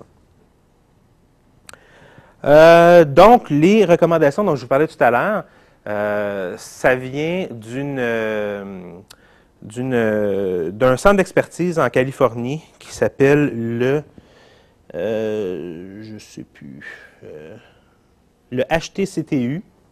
L'acronyme m'échappe, vous m'excuserez mais le lien est disponible là, vous pourrez aller voir. Ils ont fait une étude euh, sur les problématiques justement rencontrées par les personnes handicapées, étudiants handicapés euh, dans les collèges. Euh, on répertorie ces problèmes-là. C'est ce que je vous disais tout à l'heure. Donc, cinq problèmes essentiellement au niveau du texte, de la vidéo, au niveau des structures de page, etc. Et on fait le lien avec les législations en cours, les problématiques rencontrées et propose un document qui est celui-là, qui euh, cadre un peu la façon de travailler pour que ce soit plus efficace, pour que ça fonctionne mieux pour les étudiants et favoriser aussi une certaine, euh, euh, certaine méthodologie de développement de contenu de formation aussi cohérente à travers une organisation. C'est le genre de document qu'on développera peut-être chez GTN Québec. on en discute, c'est ce que je vous disais tout à l'heure. Reste à voir si ça se fera. Mais à votre avis, c'est quelque chose qui serait utile ici, en fait? C'est peut-être le moment de le poser la question. S'il y avait un cadre euh, qui, exprimait un peu comment utiliser ces outils-là, puis euh, quelles problématiques on rencontre, comment on peut les corriger, c'est des choses qui pourraient vous aider? Oui? OK, ben, c'est ça. Donc, on essaiera de voir si on peut faire quelque chose comme ça. c'est certainement un document qu'on offrirait gratuitement, donc ce n'est pas une question de vouloir vous vendre un truc, c'est une question de faire un projet qui est utile. Donc, euh, on pourrait partir de là. Donc, un guide comme celui-là définit ces choses-là, euh, est basé sur le principe général que tout ce qui est développé est compatible avec les outils d'adaptation des gens. Puis, comme je vous disais tout à l'heure, c'est pas sorcier. Il suffit de travailler à travers des cadres bien précis. C'est un peu comme si je vous disais, euh, dans l'industrie de la construction, de l'industrie du cinéma, peu importe, si je vais chez Renault Dépôt, puis que je veux m'acheter une porte, ben j'ai pas besoin de mesurer l'épaisseur de ma porte et la largeur. Je sais que la porte est probablement 32 ou 36 pouces. L'épaisseur, c'est probablement un pouce, un pouce écart, quelque chose comme ça. Puis, si je la, si je la prends formée d'avance, puis il y a un trou pour ma serrure, si j'achète une serrure, je sais qu'elle va rentrer dedans. Tout ça, c'est normalisé. Je ne me pose pas de questions. J'achète des stars verticaux, c'est la même affaire. J'ai mes dimensions de fenêtre, mais les choses sont relativement normalisées. En web, ce n'est pas le cas. En web, on a autant de pratiques et de, façons de faire qu'on a déjà autour de la table. Et euh, après ça, il ne faut pas se surprendre quand ça marche plus ou moins bien ensemble. Donc, des documents comme ceux-là font en sorte qu'on peut éventuellement pas limiter la créativité des gens ou les contraindre à des carcans, mais plutôt les aider à travailler efficacement ensemble et de collaborer, communiquer plus, euh, plus adéquatement, autant entre eux qu'avec les gens pour qui ils font ces documents-là. Ce sont des choses justement qu'on va traiter plus en détail au le 31 mai et le 1er juin, Québec et Montréal. Donc, au-delà des personnes handicapées, euh, mon objectif ici est de vous montrer que ces questions-là touchent directement aussi les populations vieillissantes, les populations analphabètes, populations allophones, utilisateurs de technologies désuètes, utilisateurs de technologies émergentes, utilisateurs de connexion à bas débit et utilisateurs peu ou pas expérimentés avec le web. Ça peut faire pas mal de monde. Euh, au-delà des personnes handicapées. Là, je ne voudrais pas avoir l'air démagogique puis vous passer plein de statistiques qui font en sorte que ces groupes-là se croisent. je vais vous dire tout de suite que le 800 000 personnes qu'on a vues tout à l'heure et le 2 722 000 personnes qui ont 45 ans et plus sont deux groupes parfaitement distincts. Selon le recensement de Statistique Canada, les 2 722 000 personnes qui sont là, 45 ans et plus, sont des gens qui n'ont pas de handicap déclaré.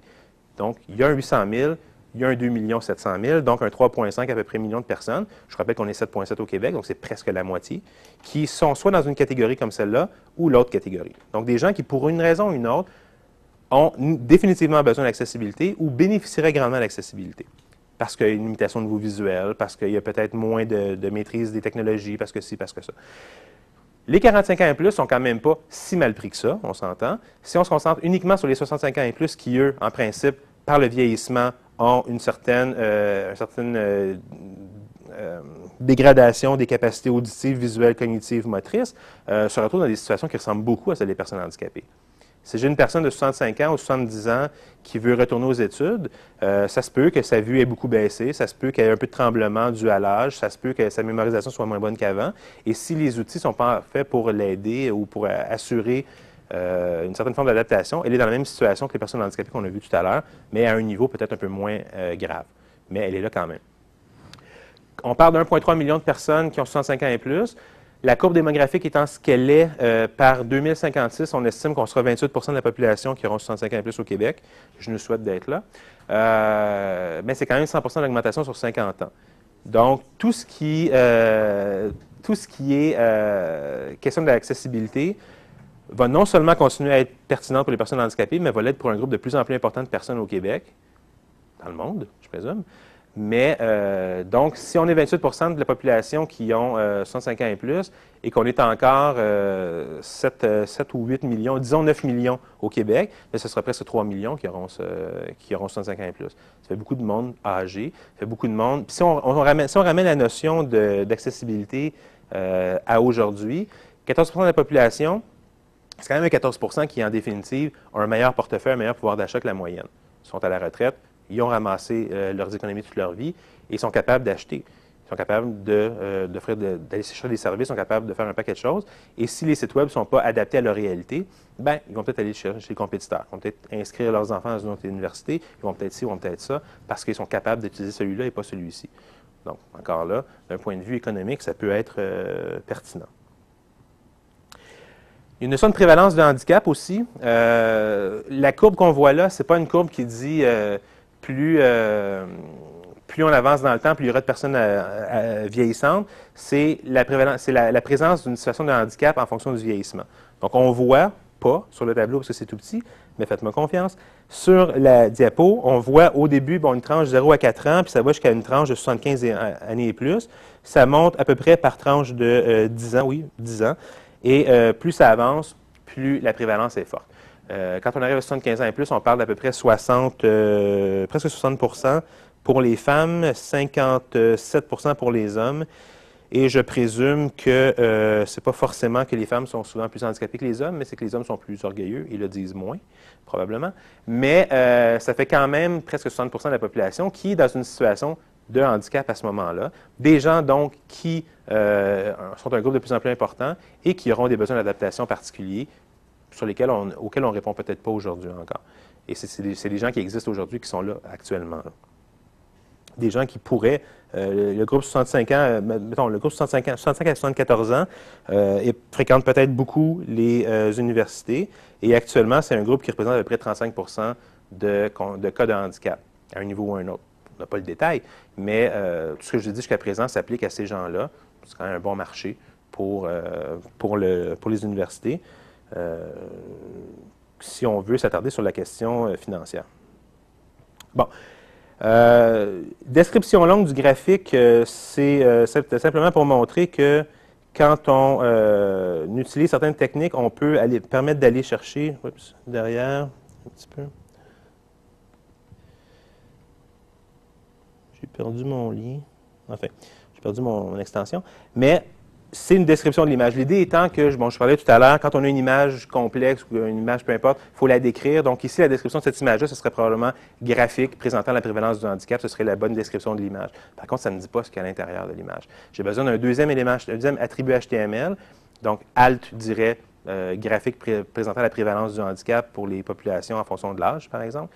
Et j'aurais un deuxième attribut qui s'appelle LongDesk, qui lui me donnerait une URL, un lien, vers une page qui, elle, décrirait dans l'ensemble le graphique. Donc, j'ai le lien là, comme j'avais prévu le coup, j'ai la description ici, et cette euh, page-là, tout ce que ça dit dans le fond, c'est, bon, graphique présentant les taux d'incapacité selon les groupes d'âge et le sexe, blablabla, bla, ça explique qu'en fonction des groupes d'âge, ça augmente progressivement, et on a le détail. Ce qui veut dire que, dans une situation, on est dans, un contexte de formation, par exemple, et on a une question euh, sur le, le produit national brut de différents pays, c'est un graphique avec des courbes et on dit, en fonction des courbes, définissez-moi lequel a le plus haut PNB ou quelque chose comme ça. Si c'est la question et que mon image n'est pas décrite, comment je peux le deviner? Je ne peux pas savoir ce que l'image propose. Si j'ai fait que décrire l'image en disant graphique avec des courbes de PNB, je ne saurais pas plus lequel est le plus haut. Ça me prend un deuxième niveau d'information et là, c'est là que le Langdesk rentre en ligne de compte. Ça vous donne un peu une idée du type d'adaptation qu'on a besoin de faire pour euh, s'assurer que les contenus soient complètement utilisables. Ceci étant dit, si on prend la peine de faire ça, ça veut aussi dire le moteur de recherche va ramasser cette information-là aussi et va l'indexer en votre faveur. Si vous avez juste une image avec plein d'informations intéressantes, mais sous forme graphique, elle n'existe pas, cette information-là, le moteur de recherche, vous ne sortirez jamais pour cette information-là. Jusqu'à ce que Google soit capable d'interpréter une image puis d'aller chercher les données à l'intérieur, on n'est pas rendu là encore.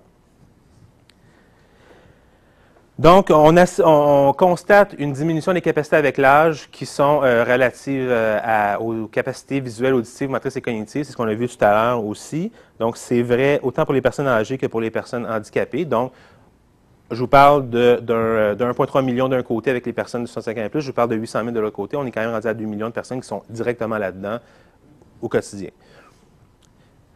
Euh, ensuite, bon, le vieillissement des capacités visuelles, les étudiants qui auraient une détérioration des capacités visuelles vont avoir des problèmes de contraste de couleur, d'ajustement de, texte, de minimum, d'avoir, on besoin d'un minimum de contenu présenté en texte, de, des informations distrayantes ou en mouvement le moins possible, des contenus exempts d'effets stroboscopiques, même chose. Euh, vous ne voudriez pas que, pour une raison ou une autre, votre créativité cause une crise d'épilepsie chez un utilisateur ou un étudiant. Ça s'est fait. Euh, en 2007, il y avait eu une campagne de pub pour euh, les Jeux olympiques de Londres euh, qui venaient de gagner les Jeux qui ont lieu l'année prochaine.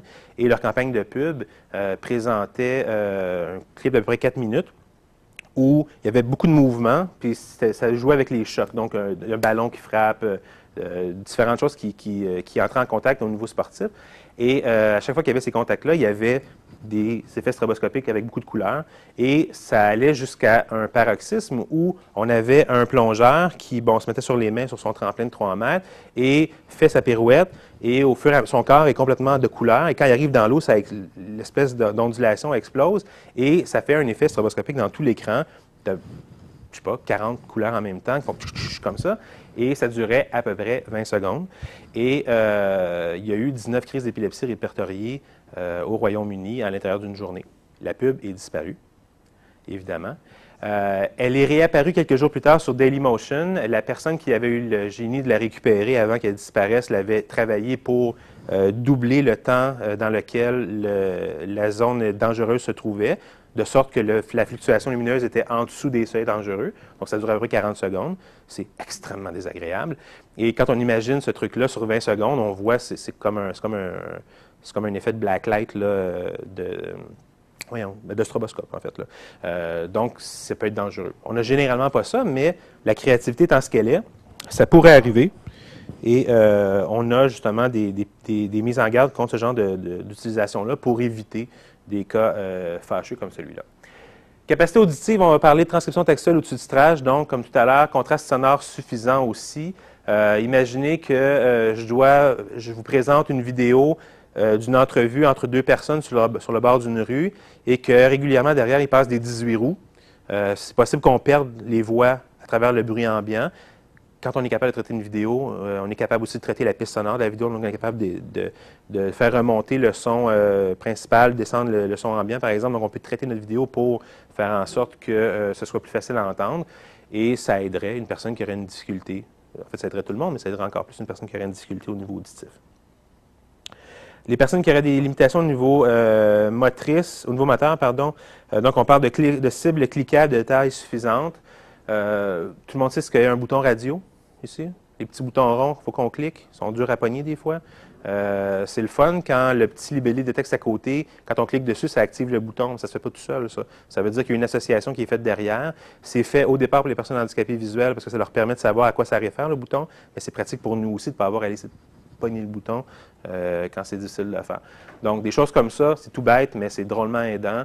Euh, des interfaces navigables indépendantes de périphériques, donc de souris, par exemple. Euh, est-ce que je peux naviguer du contenu? Est-ce que je peux dévoiler tout le contenu par le clavier? L'exemple de ma souris tout à l'heure qui fait apparaître quelque chose, si ça fonctionne que comme ça, c'est du contenu qui est perdu pour l'utilisateur. Il n'aura jamais même conscience que ça existe. Des interfaces entièrement utilisables ou navigables au clavier, même chose. Donc, s'assurer que tout est utilisable indépendamment de ce que je pourrais brancher sur ma machine. En termes cognitifs, euh, donc, simplification du langage utilisé, minimum de mouvement dans les pages, des phrases et des paragraphes courts, du contenu en liste plutôt qu'en paragraphe, des colonnes de texte moins larges, une taille de texte et un interlignage suffisant, des supports au texte et avec images ou vidéos, une iconographie intuitive, etc. C'est toutes des choses qui peuvent vous sembler évidentes. Euh, c'est toutes des choses qui peuvent euh, vous apparaître comme étant des facteurs aidants pour avoir le goût de lire un long texte. Si je vous donne un texte de 10 000 mots en un Arial 10 points euh, qui rentre sur 5 pages parce que c'est tout petit puis que c'est condensé d'un bord à l'autre de la page, vous ne le lirez pas, vous ne serez pas capable de le lire. Je donne le même, le même texte sur 30 pages avec une petite colonne, un texte, à, une police plus grande, un, bon interlignage, aéré, tout le reste, avec des images qui viennent supporter votre texte, vous allez passer à travers comme dans du beurre. Vous avez beaucoup plus facile, c'est le même contenu, mais la présentation fait toute la différence. C'est ce qu'on appelle l'adaptation du contenu pour le web. Euh, c'est pas nouveau d'aujourd'hui. Il n'y a rien de nouveau là-dedans. Si vous analysez ce qu'on vous présente là-dedans et vous êtes un peu familier avec les les bonnes pratiques de rédaction pour le web, c'est des choses comme ça dont on parle. Donc, c'est de s'assurer que le contenu, on entre dedans facilement, on sait tout de suite de quoi ça parle, puis progressivement on explicite, progressivement on présente les choses. On abuse, s'il faut, de, listes à puces pour présenter des idées plutôt que les énumérer avec des virgules dans un gros paragraphe de texte. On aide, euh, on aère le plus possible et ça va être aidant euh, dans plein de situations pour les personnes qui s'avèrent avoir des plus de difficultés au niveau cognitif aussi, que ce soit par du vieillissement ou simplement par une condition. Personnes analphabètes, au Québec, c'est 14% euh, de la population qui ont des difficultés de lecture et écriture. C'est 1,3 million de personnes. Pas qui ne savent pas lire et écrire. Euh, il y en aura un certain nombre là-dedans, probablement plus dans la catégorie des 65 ans et plus, donc dans les 500, millions, 500 000 qui est là. 500 millions, ce serait beaucoup. 500 000 qui sont là. Mais, euh, ben, quoi que 500 000, c'est quand même beaucoup déjà. Mais donc, les gens qui ne sauraient pas du tout lire et écrire, euh, il y en aura de moins en moins forcément parce que les gens vont euh, de plus en plus à, l'école, donc passent à travers le processus d'apprentissage. Mais dans les, 16 à 64 ans, la population active, euh, vous savez peut-être que le nombre d'étudiants qui se rendent, qui complètent un bac, une maîtrise, un doctorat et qui ont des difficultés de lecture et d'écriture est assez impressionnant. Des gens qui réussissent à se faufiler dans le système, et qui, malgré le fait qu'ils ont à peu près jamais vraiment compris ce qu'ils faisaient, sont fait aider par un ou par l'autre, ont payé des gens pour faire leurs travaux, etc., et décrochent éventuellement un, bac ou une maîtrise. Il y en a quand même pas mal. Et euh, c'est des gens qui auraient eu beaucoup moins de difficultés si les contenus avaient été adaptés à leur réalité. Il y aurait peut-être pu beaucoup plus apprendre, mais qui ont quand même réussi à se faufiler dans les mailles du filet pareil.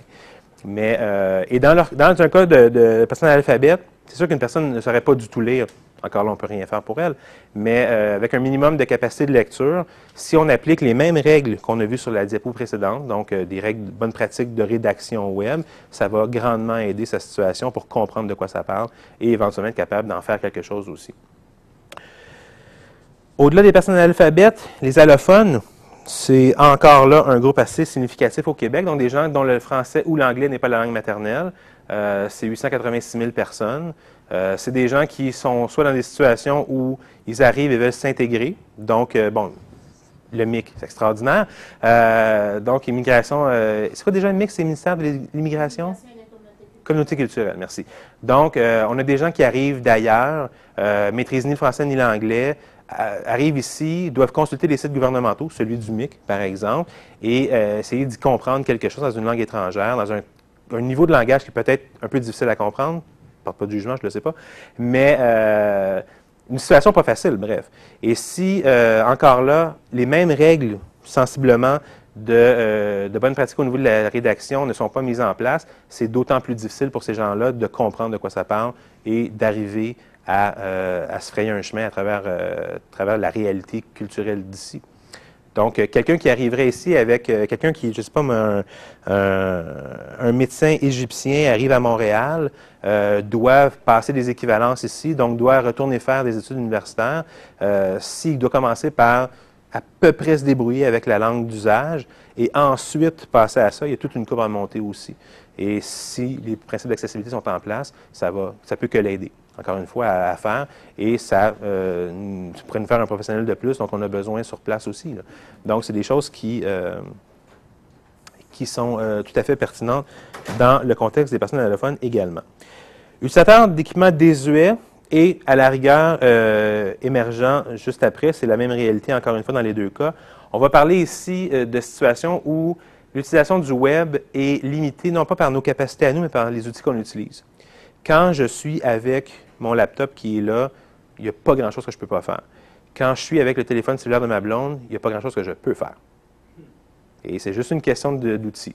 Euh, j'ai beau connaître les sites web par cœur où je veux aller, sur son petit téléphone poche avec un écran de 3 pouces par 2 pouces, ou à chaque fois que je clique sur un truc, ça me dit ce n'est pas supporté par votre navigateur, je ne peux pas faire grand-chose. J'aurais beau avoir toutes mes capacités, J'espère que je les ai. Euh, je peux rien faire, je suis limité. Et euh, donc, des gens qui sont pris avec des, du matériel informatique parce qu'ils n'ont pas les moyens d'acheter quelque chose de plus neuf. Donc, il y aurait un vieux, un, vieux Pentium 2, par exemple, puis leur système d'exploitation est barré à tel niveau, donc ils ne peuvent pas mettre à jour leur logiciel, ils ne peuvent pas mettre à jour des versions de Flash, ils ne peuvent pas mettre à jour les navigateurs. Si vous leur proposez des contenus qui demandent des machines récentes et de la performance, ils ne pourront pas l'utiliser.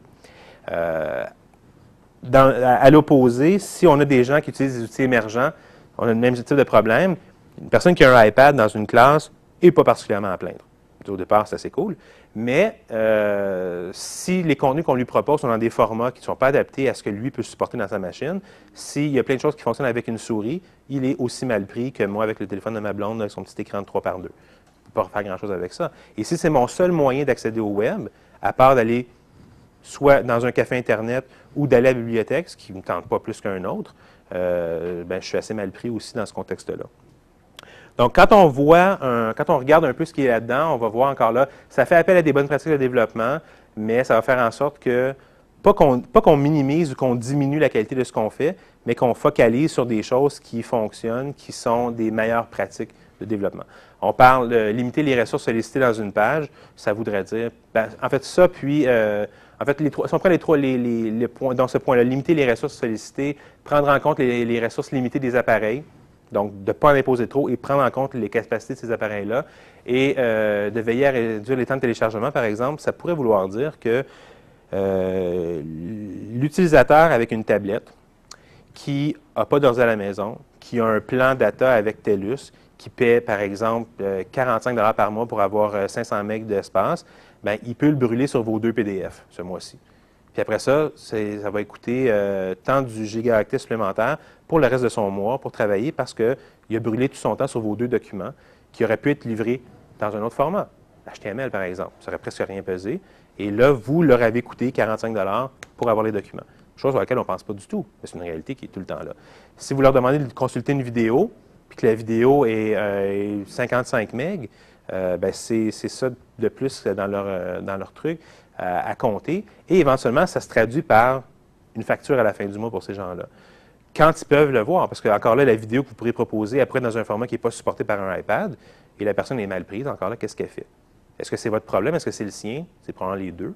Est-ce que la personne est à peine d'avoir choisi un outil qui est bloqué dans un certain nombre de choses, elle ne savait probablement pas en le prenant, donc ce n'est pas forcément sa faute.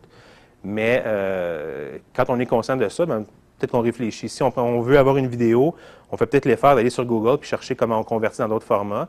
Puis une heure après, on aura un autre format.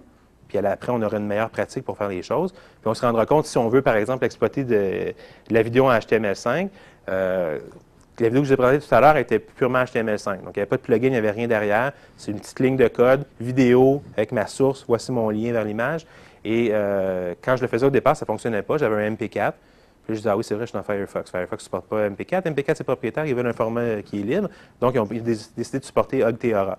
Donc, j'avais fait une petite recherche sur, euh, sur, Google. Comment je peux convertir un MP4 en OGV? J'ai trouvé comment faire. J'ai converti, puis c'est ce qu'on a vu tantôt. Ça m'a pris une heure. Mais après ça, c'est fait puis je vais l'utiliser pendant je ne sais pas combien de temps, puis il n'y aura jamais de problème. Donc, je vais avoir un fallback pour ces gens qui utilisent tel type d'outil ou tel autre, mais je n'aurai pas de problème. Je ne crée pas de situation d'exclusion basée sur une technologie, par exemple. Oui? Ça va me prendre 35 euh, secondes, le temps que la conversion se fasse. Quand je dis une heure, c'est parce que j'ai cherché et j'ai expérimenté avec deux, trois outils avant de trouver le bon. Une fois que j'ai trouvé ma façon de faire, après, j'ai une ligne de commande. J'ouvre mon terminal, le nom de mon, application, le chemin vers mon outil, je pèse sur Enter, ça génère le fichier juste à côté, je le prends, je le dépose sur le serveur, je suis heureux. Réglé. Très, très simple. La première fois, c'est plus difficile parce que je le cherche. Une fois que je le sais, c'est réglé. Bon commentaire, M. Aubry, merci. Donc, connexion à bas débit, on va avoir les mêmes, euh, mêmes préoccupations au niveau des besoins. Euh, dans un contexte différent celui-là, les gens ne paient pas forcément leur data parce qu'ils ont un plan Internet à la maison, mais c'est un plan à basse vitesse. Donc, si encore là, vous leur demandez de télécharger une vidéo de 100 MB, ça peut vouloir dire pour eux de partir le téléchargement, aller se coucher puis l'écouter demain matin. En espérant que ça accroche pas en cours de route et qu'ils doivent recommencer demain matin, parce que c'est tout à fait possible que ça se passe. Si vous leur demandez de télécharger un PDF qui est trop lourd, ça se peut qu'ils se découragent avant, ça se peut qu'il se passe plein de choses entre-temps. On n'a pas tous accès à de la haute vitesse. Il y a quand même aujourd'hui 300 000 foyers au Québec qui n'ont pas accès à la haute vitesse, soit parce qu'ils n'ont pas les moyens, soit parce que Vidéotron ou Bell trouve que ce n'est pas payant d'aller pousser une ligne jusqu'à chez eux. Donc, ce pas des gens qui sont euh, dans le fond, dans, le fond du, Québec. C'est des gens qui sont à Laval, c'est des gens qui sont pas tellement loin de nous aussi, où la haute vitesse ne se rend pas. Et euh, ça compte pour à peu près un million de personnes. Donc, à travers ça, possiblement encore des gens qui sont dans un contexte d'études, qui nous concernent plus ici, et qui pourraient avoir de la difficulté à utiliser nos contenus parce que nous, on pousse trop fort sur les technologies, puis on oublie derrière des gens qui n'ont pas encore réussi à suivre. Euh, et finalement, les utilisateurs peu ou pas expérimentés, on va prendre une pause après ça. Euh, donc, des gens qui euh, soit sont réfractaires aux technologies, soit les connaissent ou les maîtrisent plus ou moins, et qui auraient aussi besoin d'un petit coup de pouce. J'en parlais un peu tout à l'heure quand je, donnais l'exemple d'une personne qui retourne aux études après avoir fait une carrière. si la personne a fait une carrière au complet sans vraiment être en contact avec l'informatique plus que ça, puis que ses seules options, c'est de les diriger vers la formation en ligne, ben la courbe est haute. La, marche est haute plutôt. Donc, euh, si on favorise dans nos interfaces des, euh, métaphores ou des, façons de présenter l'information qui ne sont pas uniquement basées sur l'exploration, puis la découverte, puis la créativité, euh, ben, on va faciliter d'autant leur, leur façon, de, leur, leur chance plutôt de, récupérer le contenu, de se l'approprier et de maîtriser, comme n'importe quel autre individu, les contenus qu'on leur propose. Donc, on parle de métaphores concrètes, navigation simple et cohérente, interface claire et intuitive, des liens de navigation redondants, une annonce de changement de contexte, des informations segmentées et structurées, etc. Toutes des choses, encore une fois, je ne sais pas si les, trucs là-dedans sont moins clairs que d'autres pour vous. Euh, vous pourriez me, demander d'expliciter. Mais ce sont des choses qui vont faire en sorte que, globalement, l'expérience utilisateur va être plus favorable, l'appropriation de l'interface va être plus facile à faire et par conséquent, euh, une, meilleure, une meilleure capacité à utiliser, puis probablement une, une, expérience plus agréable aussi, qui va favoriser le, fait d'y revenir, puis de continuer, puis de persévérer. Donc voilà. Euh, donc, tout ça pour dire que l'accessibilité, ce n'est pas juste pour les aveugles, c'est bien du monde. Les standards dont on va parler après la pause, c'est les standards qui s'appliquent aux personnes handicapées au départ, mais à beaucoup, beaucoup de gens, à la majorité d'entre nous ici, euh, dans bien des situations, et à beaucoup de gens qui utilisent les contenus qu'on développe. Donc, les développeurs de contenu, les gens qui gèrent des projets, etc. Euh, on est dans une situation où on a la responsabilité de s'assurer que ce qu'on met en place est utilisable par les gens qui les consomment. Et euh, il y a peut-être des choses qu'on peut modifier dans nos façons de faire pour qu'il y ait plus de gens qui puissent les consommer. donc, voilà pour ça essentiellement. Et donc, les statistiques que je vous donnais euh, sont toutes liées sous euh, le lien qui est là. C'est un PDF euh, de Statistique Canada, de recensement de 2006. Donc, vous trouverez là-dedans plein d'autres données si ça vous intéresse. Donc, la seule donnée qui n'est pas là-dedans, c'est le 300 000 foyers, 1 million de personnes, qui vient de Net Tendance 2010 du CEFRIO.